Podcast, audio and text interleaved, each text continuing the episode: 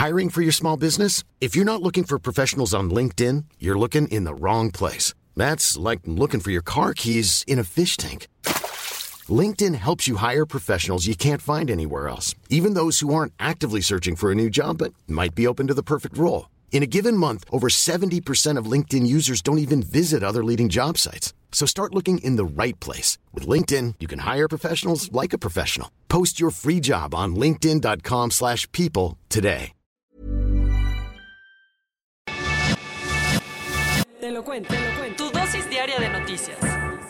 Excelente martes tengan todos y todas. Bienvenidos a su dosis diaria de noticias con Te lo cuento en esta bella semana llena de magia navideña. Soy Laura Gudiño y les pido que me acompañen a darle la vuelta al mundo. Comenzamos un poquito de cruda democrática. Pese a que Chile le está dando una lección al mundo de cómo se ve la democracia, algunos mercados no reaccionaron también a la noticia del nuevo presidente. El día 1 comenzó. Después de un par de llamadas y tweets de felicitación, el presidente de Chile, Sebastián Piñera, recibió en el Palacio de la Moneda ayer por la mañana al presidente electo del país, Gabriel Boric. Al grito de se siente, se siente Boric presidente, cientos de seguidores esperaron afuera del Palacio Presidencial mientras el futuro presidente de Chile mantenía una reunión privada con Sebastián Piñera para discutir varios asuntos sobre el periodo de transición que deberá acabar en marzo cuando el ex líder estudiantil asume el cargo de presidente. Aunque en gran parte de la población chilena se ve como optimismo el triunfo de Boric, pues creen que puede generar mayor justicia social en el país y acompañar la entrada de lleno de la nueva constitución que actualmente se está redactando, los mercados no reaccionaron también al triunfo del izquierdista. ¿Qué tan grave estuvo esto? El índice IPSA, que es la Bolsa de Valores de Santiago, amaneció el lunes con una caída del 8%, cifra que no pudo recuperar pues cerró cotizaciones en 6.18% a la baja. Por su parte, el peso chileno se depreció, pues el dólar tuvo un alza del 4%, su mayor aumento diario desde la crisis financiera del 2008, cerrando con una cotización de 876 pesos por cada dólar estadounidense. Para muchos, la idea de Boric de aumentar los impuestos a las empresas mineras, uno de los principales motores de la economía chilena, espanta a los inversionistas, aunque hay quien dice que esto es necesario para distribuir el bienestar entre toda la población.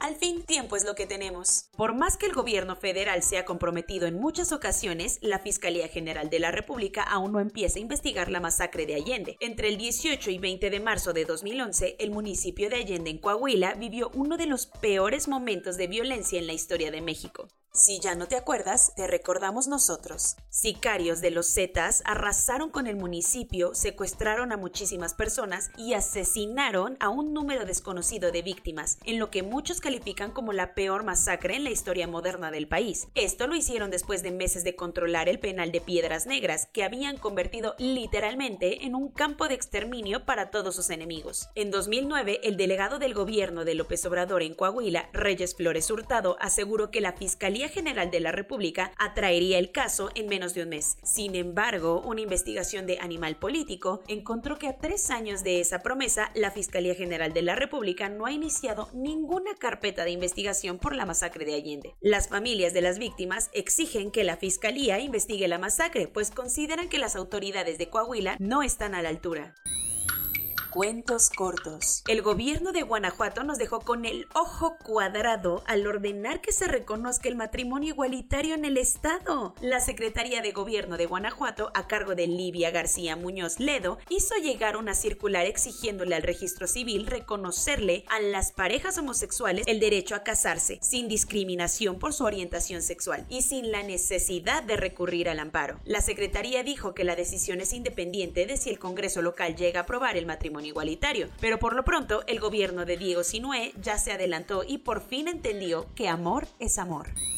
En el último año, más de 100.000 personas murieron en Estados Unidos por sobredosis de drogas, mucho más que los fallecimientos por accidentes automovilísticos o por armas de fuego. Ante este problema, una buena noticia llegó ayer desde México, donde el secretario de la Defensa Nacional, Luis Crescencio Sandoval, anunció cifras récord en el decomiso del fentanilo, un super mega fuerte opioide sintético similar a la morfina y responsable de esas escenas salidas de The Walking Dead vistas en algunas ciudades estadounidenses. En En el último año se incautaron 3.497 kilos de fentanilo en México, 525% más que en los últimos tres años del sexenio anterior.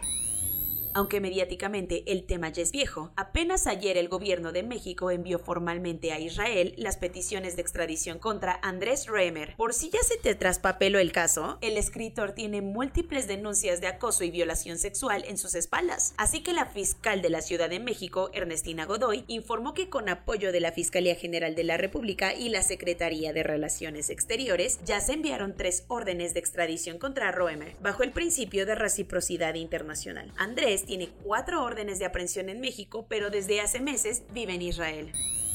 Desde hace tiempo te hemos contado que el fiscal general de Nueva York, Letitia James, lleva un buen rato con el expediente de Donald Trump en su escritorio, pues está investigando si la Trump Organization mintió en las valuaciones de sus propiedades inmobiliarias. Como Letitia hoy por hoy es el enemigo número uno de Donald, el expresidente de Estados Unidos presentó una demanda en su contra en una corte federal de Syracuse, ya que asegura que las medidas de la fiscal tienen puros objetivos políticos. Por su parte, James ya dijo que seguirá irá con la investigación porque nadie está por encima de la ley.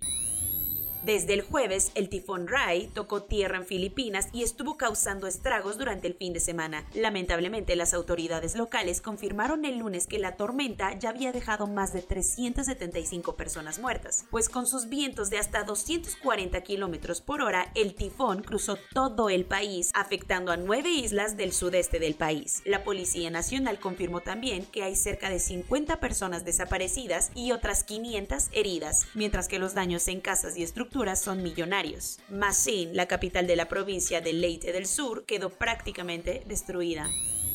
Ya tenemos resultados sobre las elecciones legislativas que se celebraron el domingo en Hong Kong. Y porque nunca está de más aplicar un buen no kidding Sherlock, ganaron los partidos pro-China. Estos fueron los primeros comicios destinados solo a patriotas, lo que dejaba sin chance de participar a los activistas pro-democracia. Por esto, solo el 30.2% de los votantes salió a las urnas, la cifra más baja en la historia del territorio especial chino. Además, los partidos cercanos al gobierno chino arrasaron y se llevaron todos los escaños del Parlamento hongkonés, lo que hace más complicado que el territorio recupere su autonomía.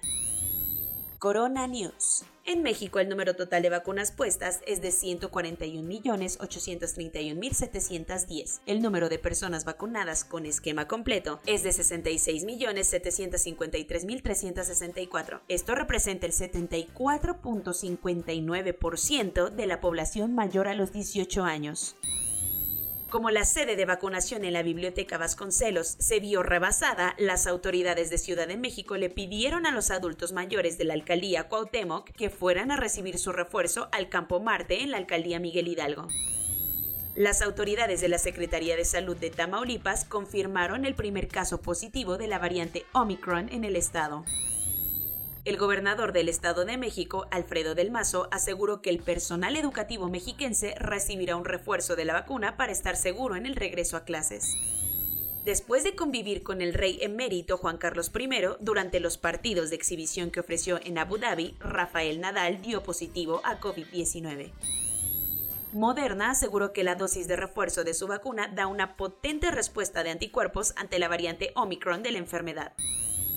Los Centros de Control de Enfermedades de Estados Unidos confirmaron que la variante Omicron ya es la principal en el país, pues es responsable de más del 70% de los contagios. El Foro Económico Mundial de Davos, celebrado en aquel resort de nieve en Suiza y que estaba programado para mediados de enero, tuvo que ser pospuesto ante la amenaza de Omicron. La Agencia Europea del Medicamento aprobó las dosis de la vacuna de Novavax para COVID-19 dentro del territorio europeo. Al confirmar la llegada de la quinta ola de contagios impulsados por Omicron, el gobierno de Israel prohibió la entrada a los viajeros procedentes de 10 países, entre ellos Estados Unidos, Canadá y Alemania. Y esa fue su dosis diaria de noticias de este bello martes 21 de diciembre. Cuídense mucho y nos vemos mañana. También pueden seguirnos, acuérdense, en nuestras redes sociales de TikTok e Instagram.